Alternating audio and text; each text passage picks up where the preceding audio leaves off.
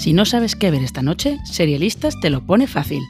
¿Qué serie veo? Te recomienda una serie si no te apetece pasarte horas buscando por los catálogos de las plataformas de streaming.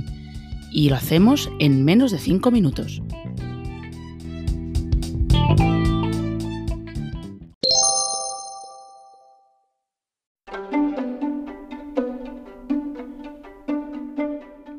Shonda Rhimes vuelve a crear una serie y no solo a producirla, por primera vez desde Scandal.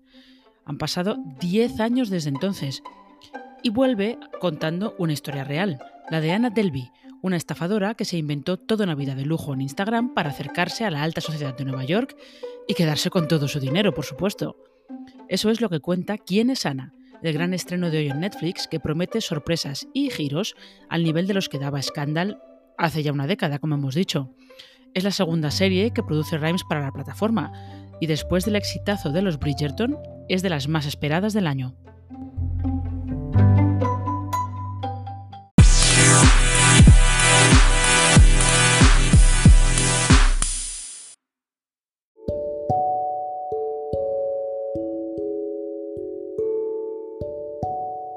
La gran protagonista de Quién es Ana es Julia Garner, consagrada gracias a otra serie de Netflix como Ozark, y que aquí da vida a la Ana del título. Se presenta en Manhattan asegurando que es una heredera alemana muy rica y se dedica a vivir de gratis en hoteles de lujo y a congraciarse con la jet set de la ciudad. Y por supuesto logra que todos ellos le paguen todo, viajes, hoteles, apartamentos, comida, ropa, vamos, vive a cuerpo de rey.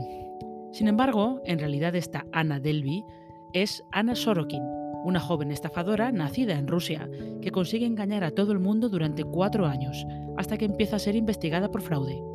Ahí es donde entra en escena la periodista Jessica Pressler, que siguió la historia y llegó a hablar con Delby en prisión. Publicó un reportaje en New York Magazine en 2019 que ha servido de base para la serie, que incluye a unas cuantas caras muy conocidas de otras series de Shonda Rhimes, como Katie Lowes y Jeff Perry. Además de Garner, por ahí también nos podemos encontrar a Anna Klumsky o Laverne Cox.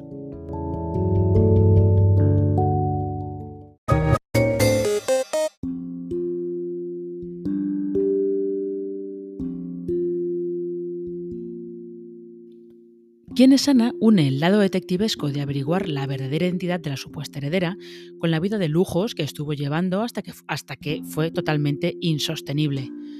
Además, también está la curiosidad por ver cómo Shonda vuelve a ser la principal fuerza creativa detrás de una serie.